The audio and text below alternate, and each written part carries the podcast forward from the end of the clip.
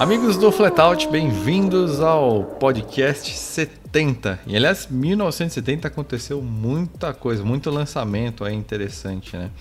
A gente teve aquela fase do Dodge Charger com aquela régua cromada controlando todo o perímetro externo ali na grade, né? Que é mais conhecido como o Charger do Toreto. Foi um de lançamento da Alfa Montreal. Camaro Boca de Tubarão, né? Aquela segunda geração que depois virou aquela frente meio esquisita com com a época dos Impact Bumpers, né? Ficou aquela cara meio do famoso Camaro Silvio Santos, né? Mas em 70 nasceu o Boca de Tubarão, que é a fase, primeira fase dessa geração, né? Citroën SM, Pantera, o Maverick lá nos Estados Unidos, o primeiro Range Rover, segunda geração do Corolla. E se eu não me engano, é o deslocamento também em litros do famoso, do épico, fabuloso 426 Remy, que nasceu alguns anos antes, né? Então, muita coisa, muita referência boa aí é, seja com 7.0 ou seja como 1970. Esse podcast 70 vai ser dedicado a um carro aí que, como vocês viram pelo título aí, né, novamente abalou aí a indústria e os fãs é, e admiradores dos super e hiper carros. Nesse caso a gente pode enquadrar ele como um super carro. A gente está falando do GMA T33, então eu e o Léo vamos aqui nos dedicar a trocar uma ideia sobre esse carro, vamos apresentar, na verdade, para eles você eh, tecnicamente também, né? É um carro que vocês já viram aí na, na, na matéria do Flatout, mas a gente vai debater ele aqui um pouquinho mais, mais em, em detalhes, o carro que merece, né? O Mal se ausentou aí hoje dessa gravação do podcast, ele passou o dia gravando aí com com o pessoal da Atos, que faz aquelas maravilhosas réplicas né, de, de Porsche da década de 50, como o 356 e afins. É, já dando inclusive um teaser né, do vídeo que a gente vai publicar é. no, no, no, no Club Sport, né, um serviço de vídeos exclusivos aí para para assinantes do, do Flatout. Então fica a dica aí que vai vir coisa quente aí é, se você ainda não é assinante do, do Flatout, considere o selo que tem muita coisa interessante aí, muita coisa legal pintando no site todo o tempo, incluindo esses vídeos aí, incluindo o vídeo que uh, foi pro ar hoje, inclusive, né? Ou estava previsto ao menos, né? Do, do Chevette do, do Mal, a gente conseguiu publicar ele? Vai, vai na sexta-feira. Ou seja, quando você estiver ouvindo aí esse podcast, vai. Provavelmente já vai estar na home, se não confira um pouco mais tarde aí na sexta-feira que que vai estar tá ali no ar um vídeo com a volta aí com o Marco Antônio Oliveira e seu belíssimo Chevette azul. E na sequência depois vai esse vídeo do da sua Subaru, então tudo isso aí dentro desse serviço aí de vídeos exclusivos para assinantes aí o, o Club Sport. Mas, né, vamos antes da gente entrar nesse T33 aí, vamos aos nossos quadros tradicionais, né, começando pelo desafio do ronco.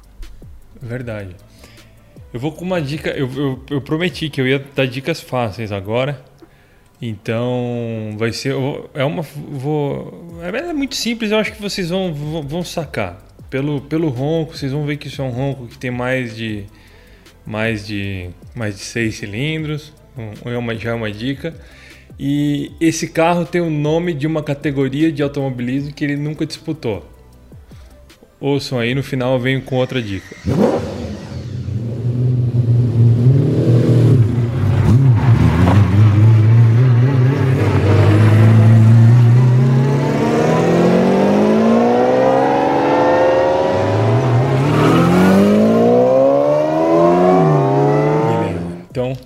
Categoria que ele nunca disputou. É o nome dele. Tá fácil, hein? Eu acho que tá fácil. É, acho que dessa vez você não foi nada cruel, hein, Léo? Não, essa vez eu fui, fui bonzinho. Tava esperando mais uma trairagem aí do. Não, é fácil. E aí vem lá, é o sobrenome do diretor do filme de 1954.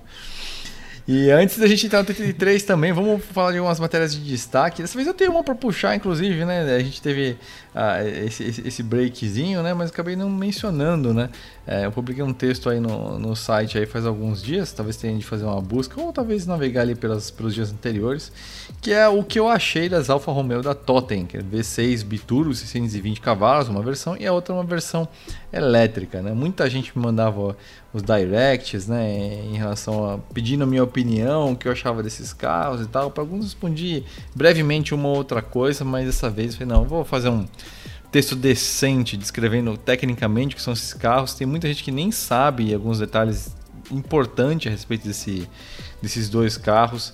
Então eu dei ali minha opinião, também dei uma opinião mais técnica a respeito, fiz a apresentação e também alguns uh, desafios que a Totem vai encontrar aí como produtora, como essa startup né, que está é, buscando fabricar e desenvolver esses carros, porque muita gente fica se deslumbrando aí com algumas coisas, com algumas imagens e, e, e, às vezes a realidade é um pouco mais chocante, um pouco mais dura ou às vezes até não tão empolgante. Então eu fiz um balanço, né, na opinião passional, mas também com um lado técnico, um lado mais racional dentro desse contexto de carros esportivos, de entusiastas, né? Não é, não é uma coisa chata, não, muito pelo contrário. Então recomendo aí a, a leitura, é um espaço que eu, que eu criei, né? Voltei a escrever no site. Tem essa semana agora que vai começar aí, né? Começando em fevereiro tem coisa que vai vir aí logo já na próxima semana também, então fiquem atentos aí, tem muita coisa interessante que eu vou publicar aí na coluna, né? Então, essa é a minha recomendação, Léo. O que, que, você, o que, rolou aí essa semana aí que você quer destacar aí das, das suas autorias? Olha, eu vou deixar o guia de compra do Suzuki Swift Sport. A gente deu uma, tinha dado uma parada nos guias de compra no final do ano, porque né, não vamos incomodar o pessoal, os proprietários entre Natal e Ano Novo. E agora com o ano já começado, né? Apesar do carnaval não ter passado ainda. Eu, a gente falou com, com o pessoal que tem o, o, Swift Sport, porque eu achei que ele era um, um carro que estava meio. A gente achou que é um carro que ficou meio apagado, né? Ele chegou num timing meio, meio ruim para ele, né? Porque ele chegou junto com, com o Sandero, com o Sandero RS, Fit 500 Abarth. E, e prejudicado por essa é. coisa toda de importação, os impostos vindo do Japão, né? não tem uma facilidade de IPI. Né? Foi tudo, tudo isso e depois logo veio a crise, né? Então já foi o começo da crise, né? O planejamento foi feito antes e quando ele chegou começou tudo. Então, e ele, só que ele, é ele nunca deixou de ser um carro legal pra caramba, né? E é um carro que está ficando num preço, num preço interessante no mercado de usados, apesar de toda a valorização que a gente teve aí nos últimos anos. Então a gente lançou esse guia de compra dele na quinta-feira à, noite. Está lá na home, vocês podem é, descobrir tudo que tem que saber para comprar antes de comprar um Swift Sport, caso você esteja pensando num hot hatch.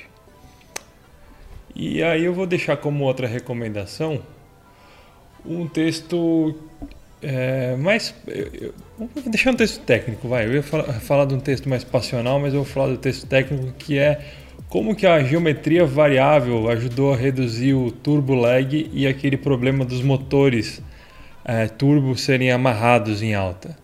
Então ali, para quem não sabe exatamente como que um turbo varia a geometria dele ou o que, que é a geometria de um turbo, Está tudo explicado nessa matéria, como a geometria variável reduziu o turbo lag e os motores amarrados em alta.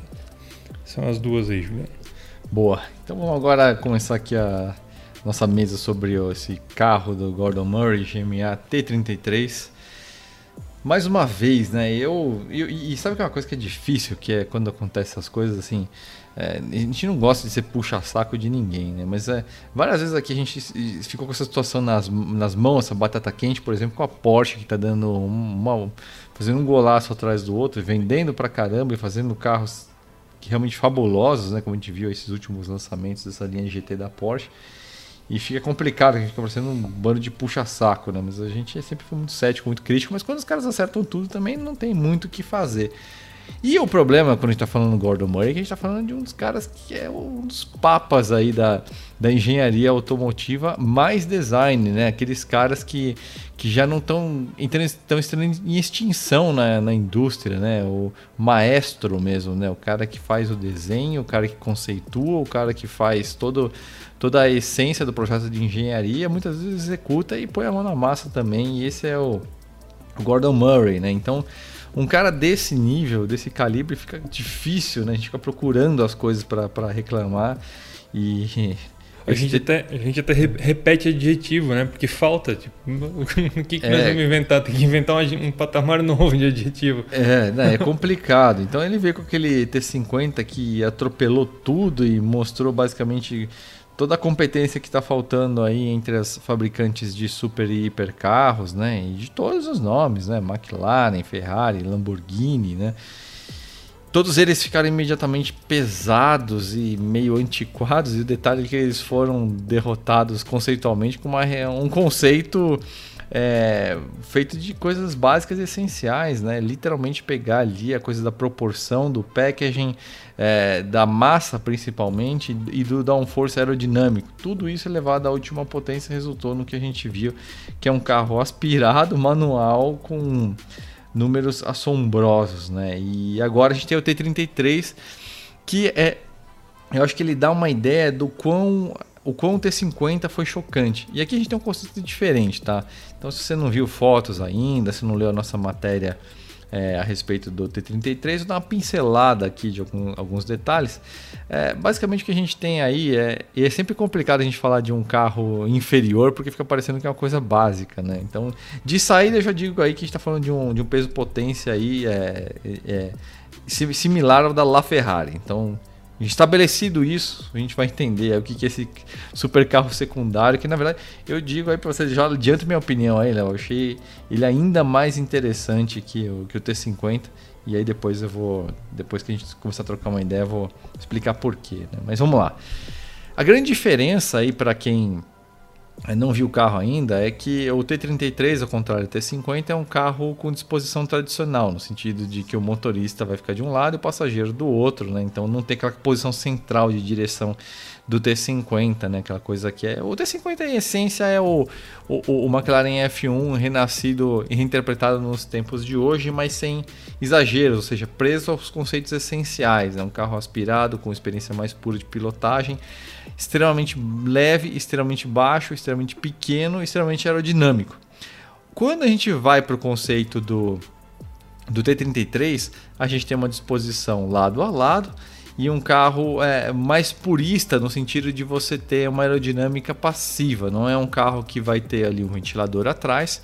E isso resultou num design muito mais clássico, e essa era uma das grandes missões que o T33 cumpriu.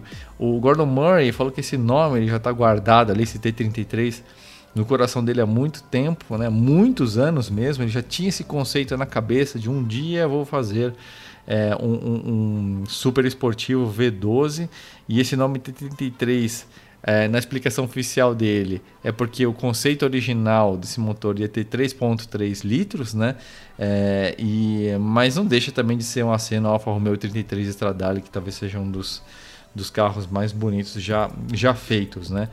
E por que eu digo isso? Porque nesse carro em especial, o Gordon ele prestou um, investiu muito no design dele, né? E no design clássico, ou seja, pegou os elementos essenciais da década de 60 e criou um carro baseado nisso.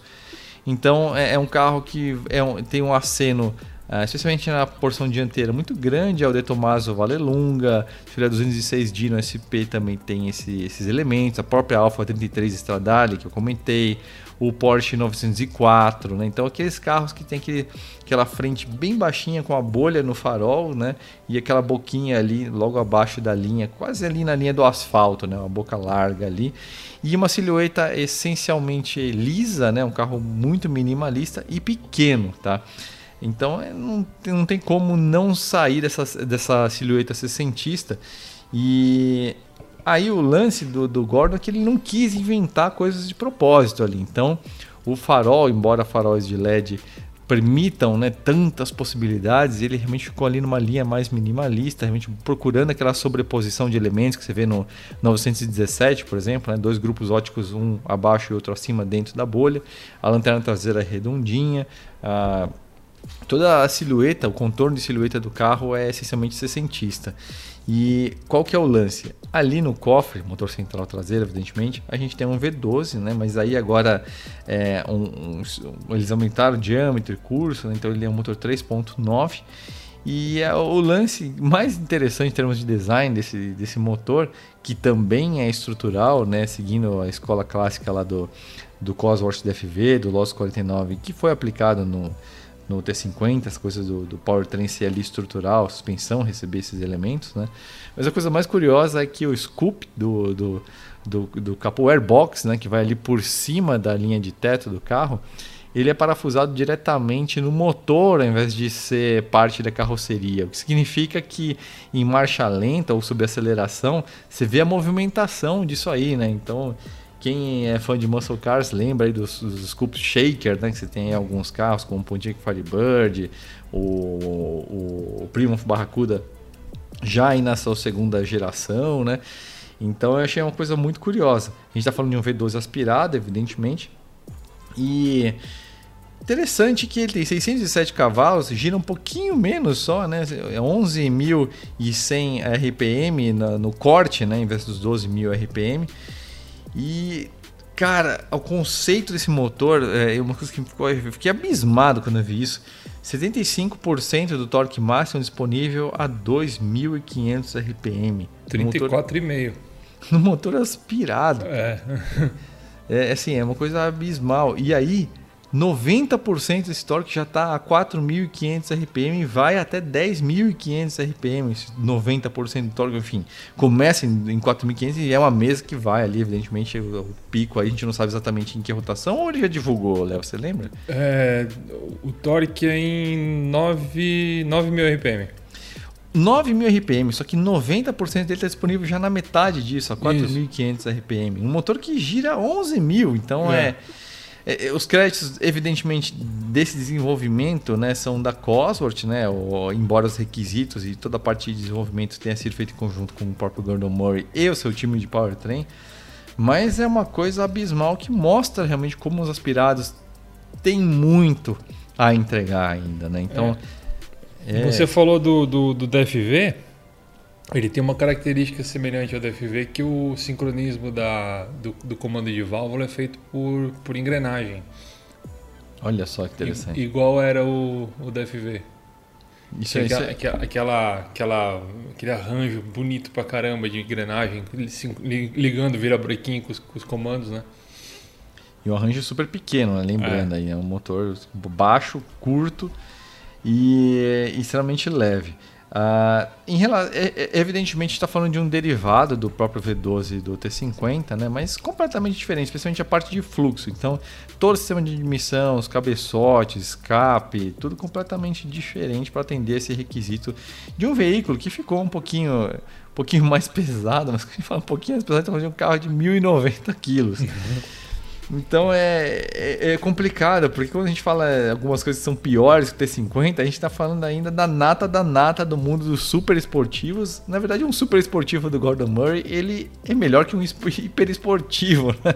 É. Então é, é como se fosse um carro de outro planeta mesmo, né? Como se fosse um Williams FW14B aí, né? A, a liga em que, o, que a GMA opera, né?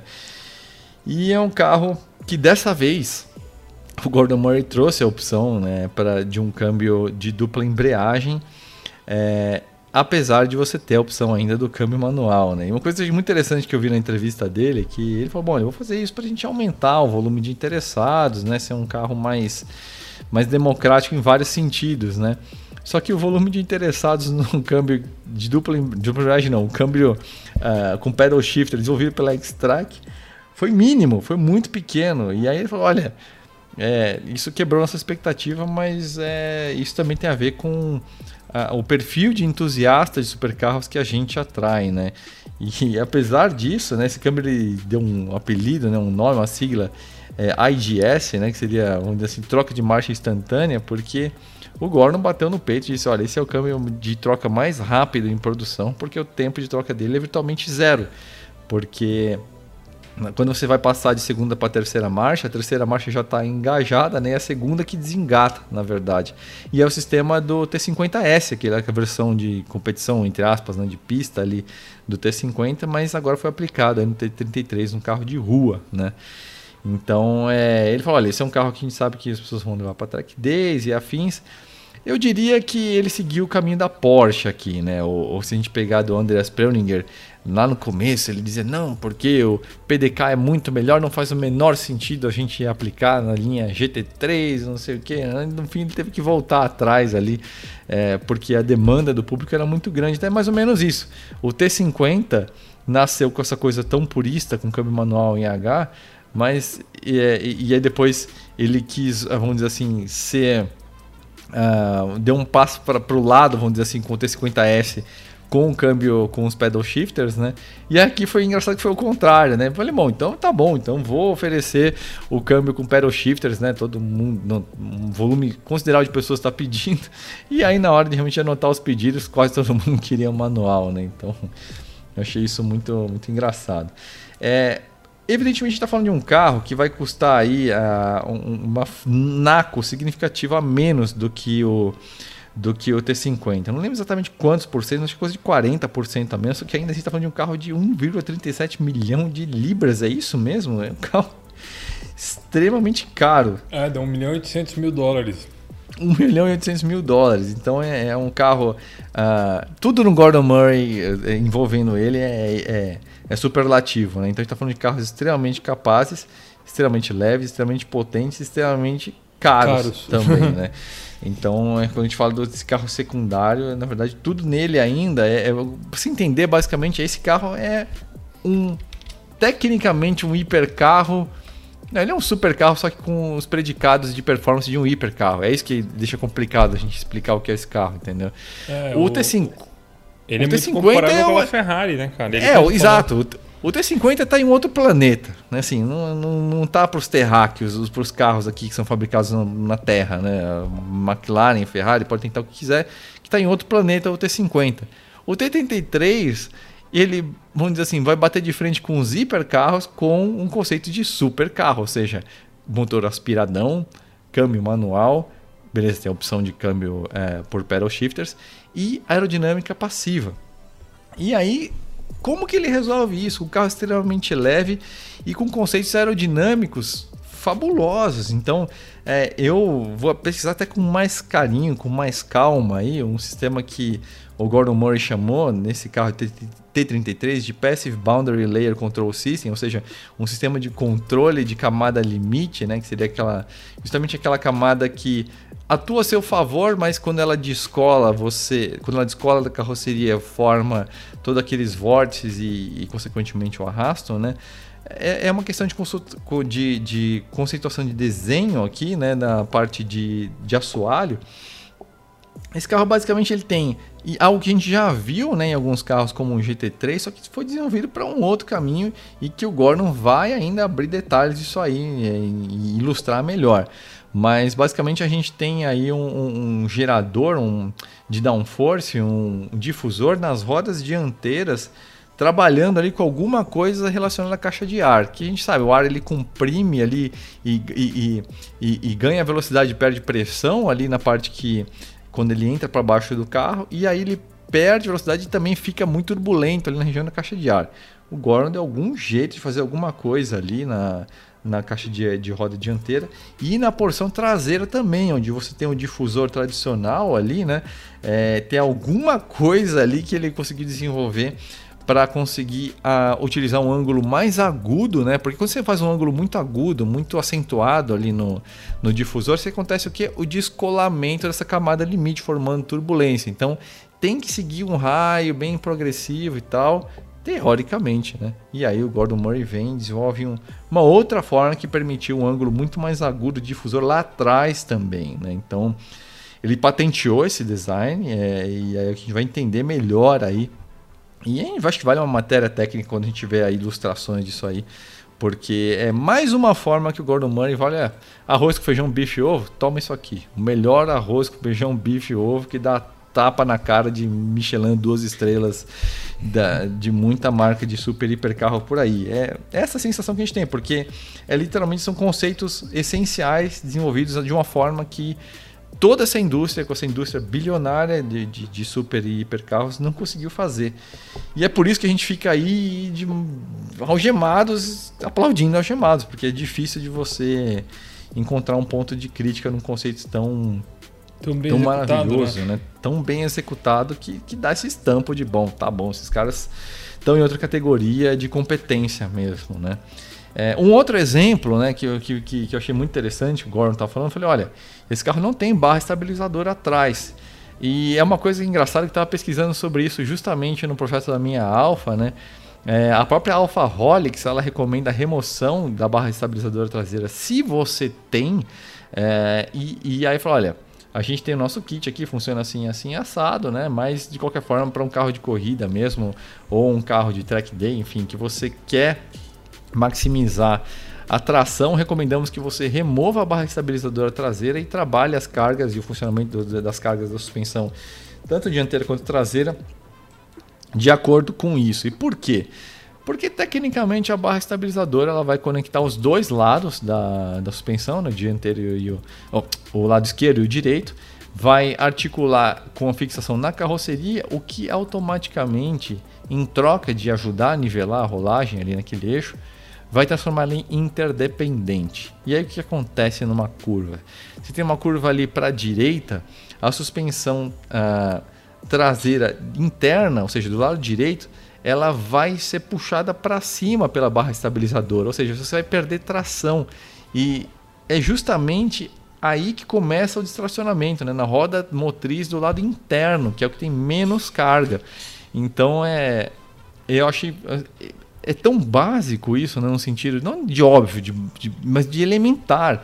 Então você tem esse pressuposto, cara, temos de contornar isso de alguma forma. Não vamos usar a barra estabilizadora, porque o conceito dela automaticamente puxa a, o pneu da, do eixo motriz do lado interno da curva para cima, diminui a tração. Então vamos dar um jeito em torno disso.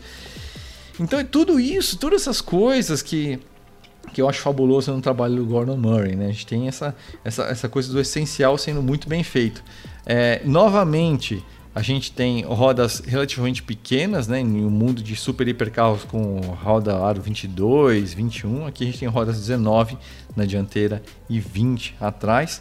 Freios carbono cerâmica, 370 milímetros na dianteira, 340 na traseira, que mostra como ele é bem balanceado entre massas e de forma dinâmica também. Seis pistões na frente e atrás, né, desenvolvido pela, pela Brembo. E é uma outra coisa que achei bem interessante, caras. Isso aí é, se você realmente precisar pesquisar fotos para você visualizar, é que ah, da mesma forma que o McLaren F1, que o T50, o T33, ainda mais ele, é um carro que apresenta aí um relativo bom volume de, de compartimento, né? Está falando de 280 mil litros, desculpa, 280 litros divididos aí em alguns compartimentos e o mais interessante desses compartimentos está ali na, nas laterais traseiras do carro. Você vai ver esse paralama nessa foto de abertura que está vendo aí da, do podcast. Você vê todo esse músculo desse paralama inteiriço. Eu falo, meu, como é que eu vou pôr mala aqui? Não dá. Eu teria de ter um recorte, né? Alguma coisa assim. Não. Esse paralama inteiro ele abre de forma suicida, ou seja, o sentido contrário do que seria uma porta de abertura lateral, e aí você coloca, encaixa ali dentro as suas coisas, ou você utiliza essas malas feitas sob medidas pela, pela GMA. É, não é, vamos dizer assim, a coisa mais nova, a notícia mais nova do mundo, né? Qual que era aquele de Tomás? O Mangusta, né? Ele tinha um, um compartimento de, de carga bem curioso ali nas laterais ali do... O, o próprio F1 também tinha isso, né? Exatamente, só que aqui foi usado de uma forma assim a peça inteira, o paralama inteiro ele é. abre de forma assim, então é, é mais elegante, assim, é muito diferente, né? E as portas de abertura são tipo de edrais, então abre mais ou menos que nem no esquema do, F1, né? Ou seja, diagonal para frente, né? E o que mais que a gente tem para que eu tenho aqui para falar do, do carro? Eu acho que do que eu queria dizer do grosso da apresentação é isso, exceto mais uma coisinha que é em relação à plataforma, né? Esse carro, vamos lá, né? O T50 ele é o, vamos dizer assim, o objetivo era chegar no máximo possível do universo em termos de alívio de peso e rigidez, né? Então, o monocoque do T50 pesava 107 quilos, pesa 107 quilos, é duas vezes mais rígido que o McLaren F1. Então, assim, é, como o Gordon disse, era impossível fazer um carry-over desse sistema de monocoque desenvolvido para o T50 para o T33, não com o objetivo de preço 40%, mais, 40 mais barato que a gente queria. Né? E aí você vai para o T33, como que ele resolveu isso?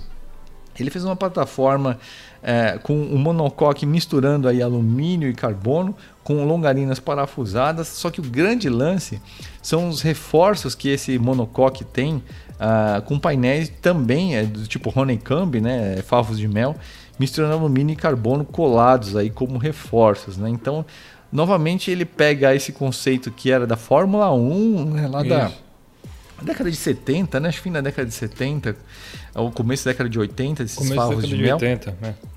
É, no caso, acho que os de alumínio, Ah, né? acho não, que de alumínio na é, década de é na década de 70, coisa Então, dele também. vamos dizer assim, o conceito de design, né, vamos dizer assim, do- de- de- nasceu há muito tempo atrás, só que aí ele pega esse conceito básico, essencial, né, essa coisa, e aí traz para é isso que eu acho fabuloso no conceito do, do, do- do Gordon Murray, né? Ele pega, ele tem uma visão macro da coisa, né? Então ele, ele simplifica no sentido de chegar ao qual que é o, o- o conceito essencial, vamos dizer assim, os conceitos essenciais de design da, da história do automobilismo que são realmente benéficos e realmente levaram além. Ele pega só o conceito, só a ideia. Ah, é o honeycomb. Agora vamos trazer essa ideia básica para o dia de hoje. E é o T50 e o T33 são isso. E esse carro vai dar origem aí a mais dois modelos, né? Tem eu, eu- o Gordon eu não lembro de ter visto ele- dele falando especificamente o que são esses modelos, né? Algumas publicações estão postando que um vai ser um road, ser um outro vai ser uma coisa mais voltada para a pista, mas o Gordon já disse o seguinte: o mais próximo ao T50 dessa plataforma que eu criei para o T33 é esse carro mesmo, ou seja, esse é- vai ser o mais próximo do T50, os outros vão ser desenvolvimentos, aí a gente não sabe para que lado que vai só, né? E outra coisa que ele comentou é que ah, essa família, eh, a gente não sabe se é esse carro se é essa família vão, vão ser a despedida da era aspirada, né? Então a gente sabe que aí é, é, vamos dizer assim, aquela última bandeirada. Então o Gordon ele quis realmente fechar essa era do- dos motores eh, sem, sem assistência eh, elétrica com a chave de ouro. Então T50 e T33. Ufa! E aí, Léo? Esse- desse cara, hein? Esse conceito aí de, de construção do T33, ele é baseado, é uma derivação, uma variação daquele conceito iStream que ele desenvolveu faz uns... Que ele desenvolveu não, né? Ele divulgou isso faz uns... Deixa eu ver aqui, eu tenho a data aqui. Cinco anos, seis anos que ele, fala, que ele falou. Que era um, não sei se o pessoal lembra, se você lembra também, Juliano. Era um, um microcarro T25. Esse carro é, é, usava o mesmo processo de construção, só que uma, uma derivação, né? Que você usa o tubo de aço, reforça com compósito e tudo mais. Meio no esquema que, que ele trouxe da Fórmula 1 lá naquela época. E o que eu achei, o que eu achei, que eu fiquei realmente, realmente muito impressionado com o carro é que o, o Gordon Murray falou assim, ele disse que não tem nada nesse carro, no, no visual dele, que não tenha função. E, e aqui ele não está falando de função estética, né, que é uma das, das funções do design. Mas ele está falando de função, fun- funcionalidade, função prática mesmo, né, que o, negócio do carro serve para alguma coisa. E mesmo assim o carro ele é estupidamente bonito e elegante, cara. Puta, eu, eu, eu até nem segurei as palavras aqui. É, é de longe um dos carros mais bonitos dos, sei lá, dos últimos 10 anos, 15 anos. Mas Tranquilamente. disparado, disparado. É um carro incrível de, de bonito. Nossa, é, é- eu não tenho nem, nem palavras mesmo. É o que eu te falei antes.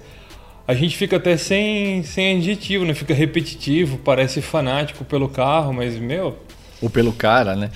E, na verdade, acho que não tem como não ser, né? Agora, Uhum. isso tem razão, o design do carro é fabuloso. É incrível. O, o- o T50, eu acho que ele tinha alguns compromissos de legado ali, né? Puta, eu preciso dar uma cena ao McLaren F1, né? é. Eu acho lindo o T50, mas realmente você vê que ele tá ali, é, vamos dizer assim, se. Vamos dizer se copiando, vai, mas querendo ser um herdeiro do legado. Né? Ele tinha que ter uma carinha de, de F1 ali. E muita gente critica aquela traseira com aquele ventilador que. É, Que realmente Enfim. maculou a traseira. é, ele Porque- maculou a pureza do design. Aquela Porque pureza o- que você vê na dianteira, você não vê na traseira. Isso. E, e e aquele design da traseira é, do, do T50, T50 ele, é, ele é da mesma escola que a do T33, que é aquele visual de, de- de carro esportivo clássico, né? Dos anos 60, 70. E no T33 não tem o negócio para estragar no meio, né? Sim. Você sabe o que? Eu olho agora o T33 e aí o que que. O que, que eu me penso? A primeira coisa que eu senti, eu falei, cara, isso pra mim é o que a Ferrari Roma tinha que ser. É, E olha que eu adorei a Ferrari Roma, mas também. agora que eu vi o T33 e eu volto pra Ferrari Roma, ela me parece desajeitada, cara. Olha, a traseira especialmente, mas de forma geral, o carro parece desajeitado, cara. Que coisa. É tudo uma questão de referência na vida, né? Continuo achando linda a Ferrari Roma, mas é, é, a elegância do, do, do T33 está em um outro nível, assim. É, Inclusive um carro que o Gordon não citou, mas que tem um aceno aqui, porque era da época também, é a 250 alemã. Nessa dianteira, uhum. para mim, é, lembra muito essa linha de para-brisa extremamente baixo, né? E essa, e o, o, essa boquinha, né? Essa grade. O incrível. arco que a coluna C forma, a coluna C não, a coluna B, ela forma um arco por cima que parece um Santo Antônio. Sim. Isso, isso aí ficou uma, é, uma, é uma solução super elegante. Parece que ele é um, um, um uma barqueta, né? Ele parece uma barqueta Sim. fechada.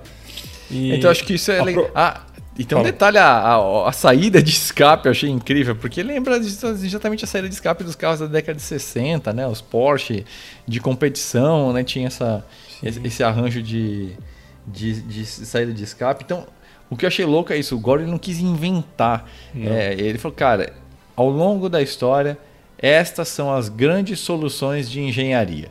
Isso. Motor estrutural, powertrain estrutural, é, o mínimo de peso, máximo de downforce, rodas nas extremidades, melhor visibilidade, etc, etc, etc, etc. Honeycomb, então fez o best offer de soluções da história, né? Só que dessa vez, no T33, ele também fez isso com design, né? Ele falou, é. meu, o que, que existe de mais fundamental no design da história do automóvel? O que, que até hoje a gente tenta ficar se copiando e o que, que a gente perdeu? E aí ele pegou todos esses elementos que formam esses designs atemporais, né? especialmente da década de 60, que no fundo é isso, gente. É, a década de 60 realmente foi a era definitiva do design automotivo, tanto que hoje ela fica tentando se copiar de uma forma meio caricata, né? Isso já há muito tempo, né? A, a, Dodge, a Ford, a Chevrolet, a Ferrari, Lamborghini, todo mundo fica tentando encontrar ali. Só que o que acontece? Eles penduram um monte de coisa. Fica aquela coisa, não, vamos reimaginar, só que de acordo com as tendências de hoje, e não sei o que. Aí tem aquele monte de pesquisa de PowerPoint, um monte de gente botando o dedo e não sei o que. E qual é a grande diferença? Aqui o Gordon Murray ele é um engenheiro e designer. O cara é o cara e ponto final. É Beleza, ele tem é o, o time da dele. bagaça, né? Exato, é o dono da bagaça, é o maestro, né? Ele é. tem o time dele de design e engenharia, lógico, gente. Mas é o maestro ali que está literalmente olhando tudo, cada componente. Então, aqui não tem esse monte de firula, não. Ele é o melhor cruzamento entre a funcionalidade do século XXI e o design atemporal sessentista. É casou de um jeito assim, é isso, não é, não é, não tem firula. É, o incrível é que assim, é, é, é, ele, ele é um, se você olhar ele, principalmente olhar ele de perfil, de lado, chapado assim de lado, ele é um carro, ele é definitivamente é um carro futurista. Definitivamente. Sim. Ele tem, ah, ele tem, a gente, ele tem todas essas referências dos anos 60 que a gente mencionou aqui, todos os carros que a gente citou, Valelunga foi muito bem lembrado, inclusive. Ele tem aquela, os, esses paralamas é, salientes, né? Curvilíneos, assim, meio. Sim. Tipo o nosso é. de 17, todos esses, né? É. Mas você olha ele de lado, tipo, não tem como pensar, não, não tem como não ver ele num lugar, por exemplo, tipo, é, coloca ele do lado de um te, do Tesla mais, mais moderninho de todos. Exato. Ele vai, ele vai parecer superior ao Tesla, ele vai parecer um negócio mais futurista que o Tesla. Mais moderno. Mais moderno, é um negócio. É, um é negócio... porque é uma questão quase filosófica, Léo. É? O que o Murray fez não foi é, vou copiar o farol de, vou fazer esse musculinho igual é. a, vou fazer. Não, ele pegou o, o conceito. A essência, né? É, exatamente. O, quais são os elementos de design, não os traços, Isso. os elementos de design atemporais que mais, enfim, marcaram a história. Pegou o recorte e cara, foi a década de 60, então beleza. O que, que são esses elementos? É. São os paralamas desse jeito? Beleza, são os paralamas desse jeito. São os faróis com esse conceito empregados dessa forma, com, vamos dizer assim, essa intenção e esse encaixe dentro da linha de músculo para lama, então é uma coisa é filosófica, conceitual, não é pegar a linha vamos dizer assim, a linha de farol e não, vou fazer isso aqui, isso aqui eu vou inter... vou pôr uns vincos aqui, porque a década do século 21, não sei o que, que é o que a indústria também e os designers, desculpem a, a crítica, estão acostumados a fazer, que é pegar, é. põe a foto da põe a foto ali da, da Ferrari GTO na parede, beleza, vou fazer isso aqui, só que interpretado no século 21. É diferente, é um conceito que está na cabeça. E isso fica evidente quando você vê justamente isso, a harmonia e a temporalidade, só que você vê um carro totalmente moderno e futurista, apesar de tudo isso, né? É. E, e, o, o, e tudo, o, o que eu acho mais incrível ainda disso aí é que ele é, ele é desse jeito e, tipo, o, a tecnologia principal dele é a, é a combustão interna com a admissão natu, natural, atmosférica. Aspiradão, né? Asp é, aspiradão, tipo, e é o auge do aspirado, né? Tipo, é, é, é tipo a gente não precisava disso. Olha o que a gente poderia estar fazendo se não tivesse tantos tanta, se não tivesse tanta coisa envolvida nessa questão do, da eletrificação de tudo mais, né? Eu do mesmo dos turbos, como antes, é, e dos, né? é, e dos turbos, justamente, downsizing e tudo mais. Né? Ai, não, a emissão é. não dá. Gente, é lógico, vocês estão fazendo os carros elefantes, gente. Olha, é, onde, a gente, tá... onde a gente poderia estar, né, se tivesse um, um livro, a liberdade que o Gordon Murray tem. Olha o quanto de matéria-prima a gente ia economizar no mundo com carros menores. Vocês falam em sustentabilidade com a picape elétrica de 2 toneladas e meia, é sério, gente? Então é meio isso, assim, é o volume de material que vai nesse carro, ele é todo diminuto. Ou seja, um, o próprio Gordon Murray, né? Poxa, você bem lembrou muito bem o que, que era o City Car dele, né? Uhum. Então, é, novamente, são conceitos, é, é. é uma coisa, é, é, muito assim, são os pilares fundamentais, assim, da, da coisa, né? Então, é, coisas que os engenheiros esqueceram. A gente está falando, é. criticando os designers agora há pouco, mas vamos criticar os engenheiros também. Hoje, como que está funcionando a coisa? Com mais potência. Que precisa de quê? De mais suspensão. Precisa de um pneu maior. Tudo é. precisa de mais estrutura. Precisa então de mais carga de suspensão. Precisa de mais massa. Aqui, aqui, ali. Mais radiador. Ah, precisa de mais câmbio porque tem mais torque que é biturbo. É. Então o negócio no fim, ah, mas agora precisa de mais potência, que a gente ganhou 350 quilos. Ah, beleza, mais potência. Puta, mas agora tá faltando freio. Então o negócio vai inchando. e aí aumenta a roda. E aumenta a roda porque tem que caber o freio. Então elas vai inchando até o infinito, assim. E, e, e sendo que a, a essência da coisa está justamente no contrário, né? Está em você visualizar esses elementos que são fundamentais, né? Baixo peso, máximo de downforce. Ah, precisa de mais downforce, mas a gente precisa de elementos ativos. Mas isso vai pesar. Então, com, todo esse balanço de compromissos é, é o que o cara mata com, com genialidade, né? É, ele tem um... O T30, T33 tem a relação peso-potência de 1,772, 1,77 kg por cavalo. A, com, com 1.090 quilos, né? A Ferrari Daytona SP3 tem é, 1,76 kg por cavalo com 1.485 quilos, ou seja, ele, tem, ele consegue obter a mesma relação peso-potência com menos potência, menos peso, e a gente sabe que relação peso-potência é uma unidade que não diz tudo, né? Só diz a linha reta. É, no fim das contas, o que o, o, o como diria o, o, o Chapman, né? Se você tem menos, menos peso, você é mais rápido em todos os lugares. E é aquilo que você falou. Você não precisa de um freio gigante, você não precisa de, de, um, de um pneu gigante. Aí o pneu gigante não gera tanto arrasto. Se não gera tanto arrasto, não gera, não, não, não, não afeta as emissões. Aí o peso mais baixo também. Então é bem isso. Ele está ele tá sutilmente dando um recado para gente, né, com esses carros dele. Para toda a indústria. Para toda né? a indústria, é. Eu acho que no fundo o Gordon sabe que. E ele vai entrar, evidentemente, na eletrificação como todos, né? É. É, mas no fundo ele sabe que. Vamos dizer assim, o legado histórico mesmo está aí nessa, nessa dupla, nessa família que vai nascer T33 também, né? Então, é, acho que é um carro que vai marcar a história e eu não tenho a menor dúvida que são poucos carros hoje que a gente pode apostar num índice de colecionabilidade muito alto, mas esse eu não tenho a menor dúvida que logo, logo esses 1,37 milhão de libras vão ser baratos porque esses carros vão valer. Vão, isso aí sem dúvida. Eu também.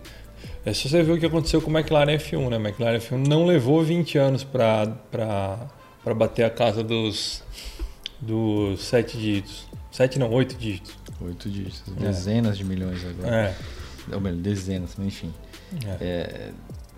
Bom, gente, acho que aqui a gente já está começando a se repetir no, no, no, no, derretimento de elogios, mas é. A gente está vendo.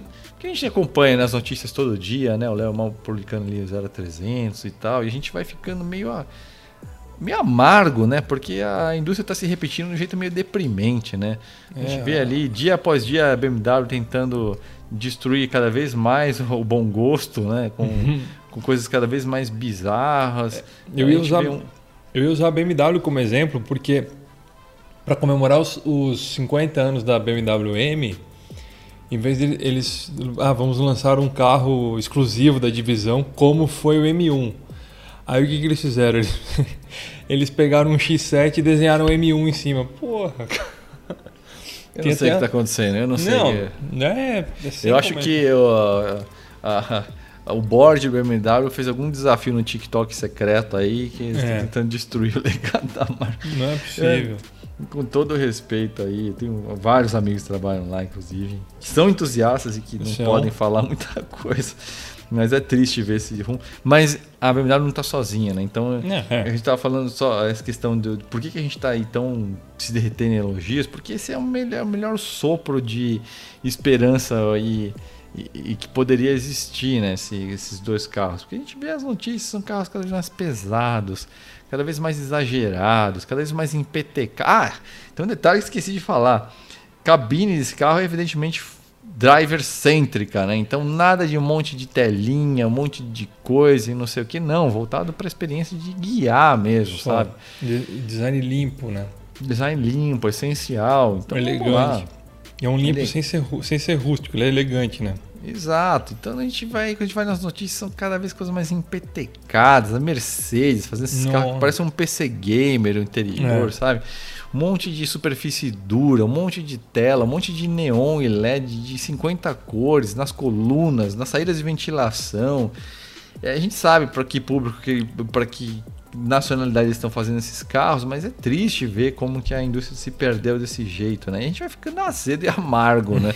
então quando a gente vê um, um negócio desse, fala, gente, existe ainda, vamos dizer assim, al- alguém que sabe da essência da coisa, que tem bom gosto no conceito das coisas, né? Então a gente Nem tem que tá valorizar perdido, mesmo. né? Exatamente, nem tudo está perdido. Então, designers, engenheiros, bebam dessa água. Não importa o que seu chefe diga, bebam dessa água, porque é, é aí É, que tá. A, persona- a personalidade é a, é a maior força da, da natureza. Então, e o, o, o Gordon Murray, o- esse carro é fruto da personalidade do cara, né? É alguém que, que sab- sabia o que se conhecia, sabia o que, o que queria e, e, se impo- e se impôs para fazer, né? É, não, e ó, eu digo mais, antes que alguém venha aí, né? Porque a gente que é entusiasta é fácil, o pessoal é, es- estampa né, um selo na gente aqui, né? Dos antielétricos, É, né? Falta dizer que, gente- que é dos retrógrados, os dinossauros, que não sei o que. Eu digo mais. O Gordon Murray vai provar da mesma forma que ele esfregou na cara de todo o universo desses super e hiper carros, tudo que está sendo feito de errado nos carros a combustão, ele vai também mostrar tudo que está sendo feito de errado nos carros híbridos e elétricos. Porque eu tenho certeza que se o Gordon vai encostar a mão num projeto de um carro elétrico ou híbrido, a primeira coisa que ele vai atacar é o peso. É. E esse cara vai descobrir alguma forma muito foda de resolver essa equação, entendeu? Então, novamente, esse cara vai. Então, não é. Ah, esses caras gostam do Gordon Murray porque é manual, porque é aspirado, esses caras são os dinossauros. Não, presta atenção. Esse cara vai esfregar na cara de toda a indústria como que se faz um elétrico híbrido. Eu não tenho a menor dúvida É. com todos os desafios inerentes à questão do- dos elétricos, que não cabem aqui nesse podcast, né? Mas a gente tem uma série de limitações técnicas aí, etc, etc. Isso posto a, par- a parte na conceptuação do veículo em si, eu tenho certeza que ele vai matar a pau de novo. Anotem o que eu estou dizendo, porque daqui a alguns anos eu vou voltar e vou cobrar vocês. É isso aí. É isso, Carlos. Eu então, acho que, é, eu é, acho que é de- tudo que eu tinha para dizer, né? Exato, né? tudo, tudo isso que a gente tinha para dizer desse carro. Então, lógico, vai sair mais coisa, vai sair como funciona esse assoalho, como funciona esse conceito aerodinâmico aí que ele, que ele patenteou, né? Então, tudo É. isso a gente vai detalhar ainda fu- futuramente aí em Sim. outras matérias aí no, no Flatout, né? O famoso o. Passive Boundary Layer Control System. Pô, eu podia achar um nome me- mais curto, mas eu entendi que é o nome descreve literalmente o que, que é, mas deixa pra gente explicar isso quando tiver mais detalhes lá no, no Flatout. Mas então vamos lá, então vamos, vamos para a rádio Flatout aqui, né, Léo? É, Bom. Eu, eu confesso que eu, eu tava chegando de uma gravação, vim correndo aqui, então eu escolhi uma música de forma muito rápida, é, que é uma música que acabou tocando recentemente aqui no meu, no meu Spotify. A gente está falando de um compositor é, francês de origem judaica que chama Jan Tiersen. A trilha ele não compôs muitas trilhas sonoras de filmes não. mais famo, o filme mais famoso que ele compôs a trilha foi o da Mélie Poulain. É, esse filme que ele compôs a trilha inteira, na verdade, chama Tabarly. E a música que, eu, que, que tá tocando aí, que vocês estão ouvindo aí, é, não sei, ele é francês direito, mas imagino que seja é, O Dessous do Vulcão, é, que eu não faço ideia do que quer dizer. Mas a música, a música basicamente, caras, quem, quem gosta de games aí vai lembrar muito da trilha sonora do, do Diablo, do primeiro de todos ali, a música que toca na vila. É um mais ou menos a mesma pegada de música, só que um pouco mais para cima, mas é a mesma pegada, violão instrumental acompanhado de, de alguns outros instrumentos. Cara, maravilhoso. Muito bom para dirigir, para viajar. Enfim, vocês estão ouvindo só esse trechinho aí, já tem uma ideia do que se trata.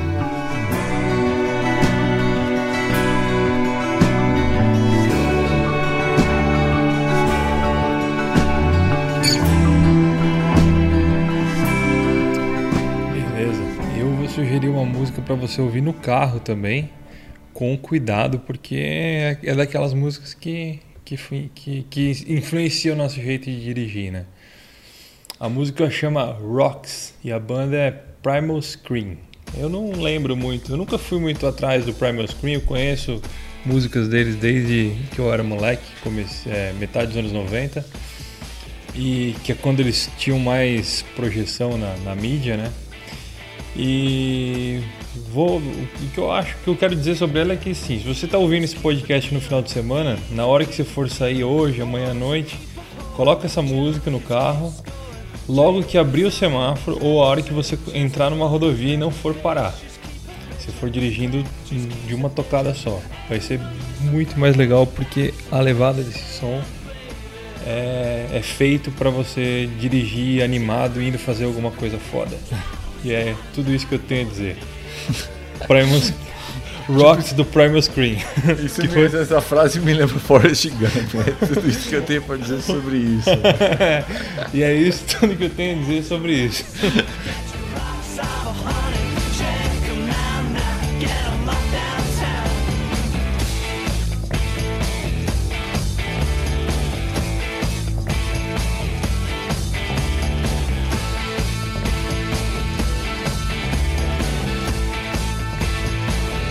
E você vai fazer igual o Forrest Gump, só que de carro. É, cara. Porque ela, o embalo dela é legal. Boa, boa, é ouvir essa aí depois. Vamos. Desafio do Ronco, né, Juliano? Isso, para fechar o desafio já, do Ronco. Já vou tocar direto aqui, então. Tá, no começo eu falei que esse carro que tá roncando aí, ele, é, tem, ele tem o nome de uma categoria que ele nunca disputou. Beleza? E agora vem a pegadinha. A pegadinha não, mas vem a graça, né?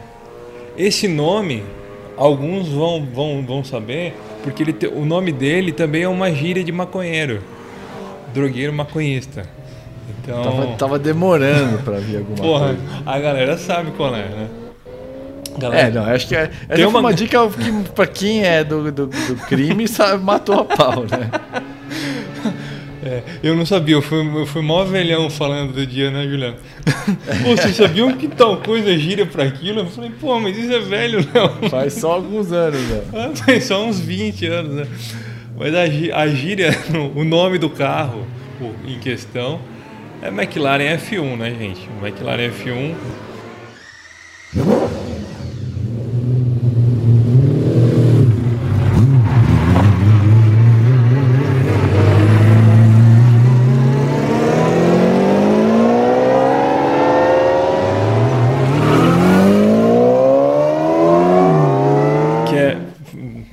a inspiração, Gordon Murray, GMA, McLaren F1, foi essa. É, evidentemente, ele nunca disputou a Fórmula 1, ele disputou o, o Mundial de GT, né, que hoje é o, o equivalente ao o Mundial de Endurance. Ganhou Le Mans, inclusive, né? A gente teve brasileiros dirigindo esse carro no, em Le Mans, o, o nosso Piquet e o Maurício Santos Sala. E. E é isso, né, cara? Ele tem. E o, a gíria de maconheiro é que. Eu esqueci. Não, imagina. É. F1 é. F1 é uma. Hã? Fumar um. É, F1 é fumar um. Cara, brincadeira, essa gíria é que eu esqueci, né? F1 é fumar um, né? Eu não sabia disso, aprendi esses dias porque eu sou velho. Sou velho de cabeça, né? Eu tenho, tenho só 37, mas eu sou, sou um idoso praticamente. Então é isso. Acho que foi fácil dessa vez, né? Dessa vez foi, dessa vez foi. Bom, caras, é isso. A gente vai ficando por aqui nesse, nesse podcast. Se você não viu ainda informações do T33, Vai lá no Flatout, procure essa matéria aí que a gente publicou essa semana aí, tem muito detalhe legal, que realmente é um carro que, que merece o seu tempo. Não foi à toa que a gente dedicou esse podcast inteiro para ele, certo? É verdade. Então é isso aí, gente. A gente se vê aí no próximo podcast. Semana que vem estamos juntos. Novamente, obrigado pela atenção, pela audiência e pelo carinho. Valeu. Valeu, pessoal. Até semana que vem.